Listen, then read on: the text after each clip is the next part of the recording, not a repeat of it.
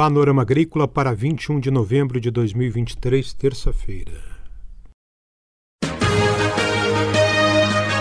Panorama Agrícola. Programa produzido pela Empresa de Pesquisa Agropecuária e Extensão Rural de Santa Catarina.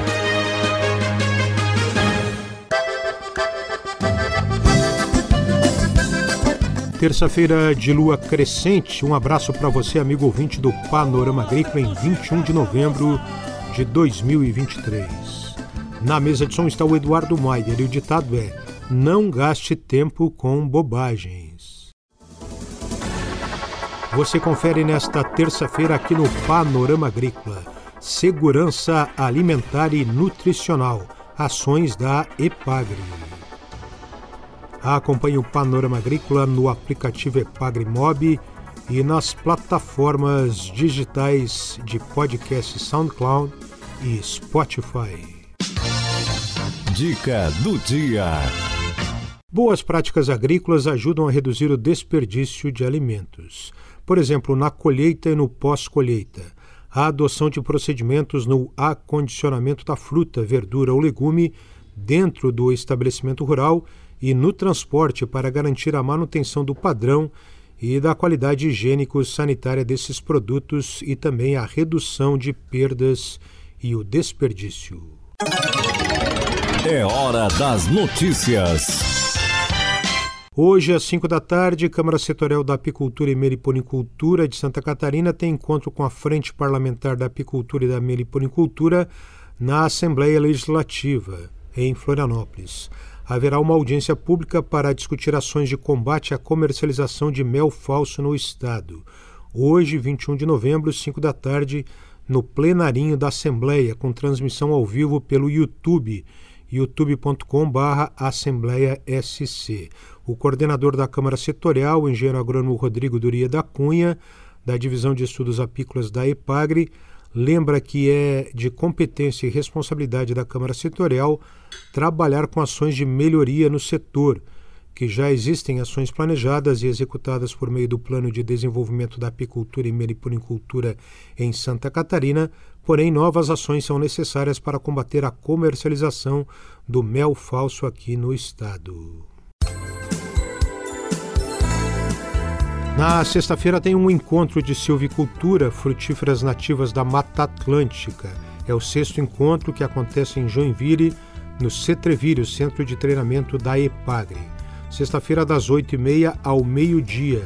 Palestra com a extensionista Roberta Ramos e, na sequência, uma mesa redonda com técnicos da EPAGRE e da Unidade de Desenvolvimento Rural de Joinville. Informações pelo telefone WhatsApp 47 3461 1519, 47 3461 1519. Sexto encontro de silvicultura. Frutíferas nativas da Mata Atlântica. Sexta-feira em Joinville. Confira a entrevista de hoje. Segurança alimentar é o tema da entrevista de hoje aqui do Panorama Agrícola. Vamos conversar com o diretor institucional da IPAGRE, engenheiro agrônomo Célio Raverotti. Tudo bem, Célio? Tudo bem, Mauro.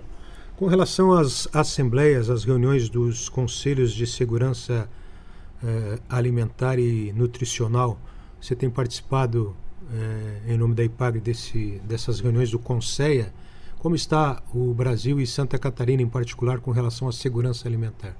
Bom, o Conselho é, é, estadual ele é composto por várias organizações. Nós temos aí são 17 organizações da sociedade civil e mais 10 da, da, do, dos órgãos governamentais. Então eu faço parte aí como representando a EPAGRE e a Secretaria da Agricultura nesse conselho. O conselho ele tem esse objetivo de coordenar as ações em, em relação à segurança alimentar e nutricional, principalmente em em relação às famílias que estão em maior vulnerabilidade. Então, o Conselho Estadual ele é bastante ativo, tem bastante representatividade e tem encaminhado as ações conforme o, os cronogramas estabelecidos. A gente teve a Conferência Estadual de Segurança Alimentar e Nutricional. O que, que é a Conferência Estadual? Conferência é uma das estratégias do chamado CISAN, Sistema Nacional de Segurança Alimentar e Nutricional, em que a sociedade civil como um todo ela participa da elaboração de propostas e também, lógico, do encaminhamento, da, da acompanhamento dessas propostas uh, nos diversos órgãos de governo. Então, nós tivemos uma conferência bastante participativa aqui em Florianópolis, eh, com representação de vários municípios que fizeram as suas conferências municipais e regionais. E aí foram, então, eh, eh, elaboradas uma série de propostas, tanto no âmbito estadual como no âmbito federal.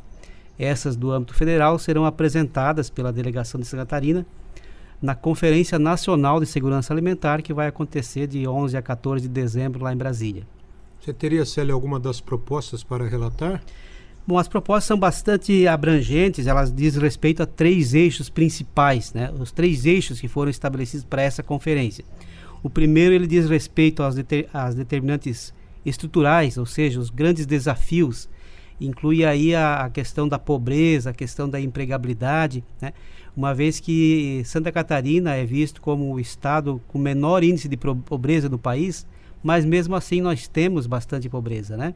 Então, segundo dados do IBGE, a gente tem aí em Santa Catarina é, 718 mil pessoas em estado de pobreza, sendo que destas 226 mil pessoas estão em extrema pobreza, ou seja, são pessoas que vivem com até 109 reais per capita mês. Então é uma renda muito pequena, né? E que não dá conta de, de, de todas as questões necessárias né, para as necessidades básicas. E principalmente a alimentação, moradia e tudo mais. Então esse é o primeiro eixo. Então as propostas elas dizem respeito a isso, quais as ações que a sociedade propõe ao governo que sejam executadas, né? O segundo eixo da, da conferência diz respeito ao Sistema Nacional de Segurança Alimentar e Nutricional e as políticas públicas dos diversos órgãos envolvidos, né? no nosso caso aqui a Secretaria da Agricultura, eh, juntamente com a EPAGRE, em que essas políticas dizem respeito a ações voltadas a agricultores familiares em, em situação de vulnerabilidade.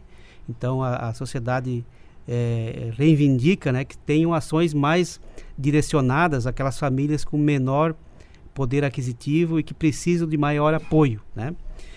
E o terceiro eixo ele diz respeito à participação social, à democracia propriamente dita, ou seja, como melhorar essa participação social na elaboração e no acompanhamento das políticas públicas. Sério Raverotti, quais são as principais ações que a IPAGRE tem atualmente com relação à segurança alimentar e nutricional?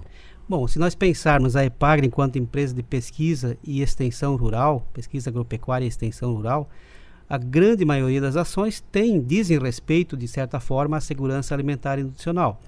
Mas a gente tem algumas ações que são mais voltadas a, a, essa, a esse público, que é o público de maior necessidade. Né?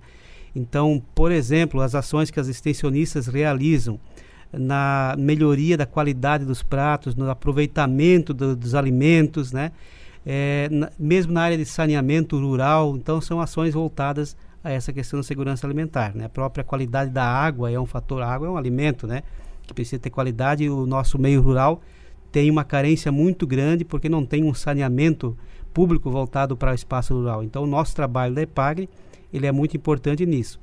E eu destacaria ainda um trabalho em específico que é um fomento que é, é do Ministério do Desenvolvimento Social, em que a gente desde 2014 executa aqui em Santa Catarina, já tivemos aí em torno de 1.800 famílias beneficiárias, que é, um, que é um programa então que atende famílias em extrema pobreza e que é, é a, apoia pequenos projetos produtivos para que essa família possa melhorar aí a sua segurança alimentar. Sobre esse Fomento Brasil, nós vamos conversar em outra entrevista aqui com Célio Raverotti, que falou hoje para você, amigo do Panorama Agrícola, sobre segurança alimentar e nutricional. Muito obrigado, Célio, pelas informações. Muito obrigado, estamos sempre à disposição.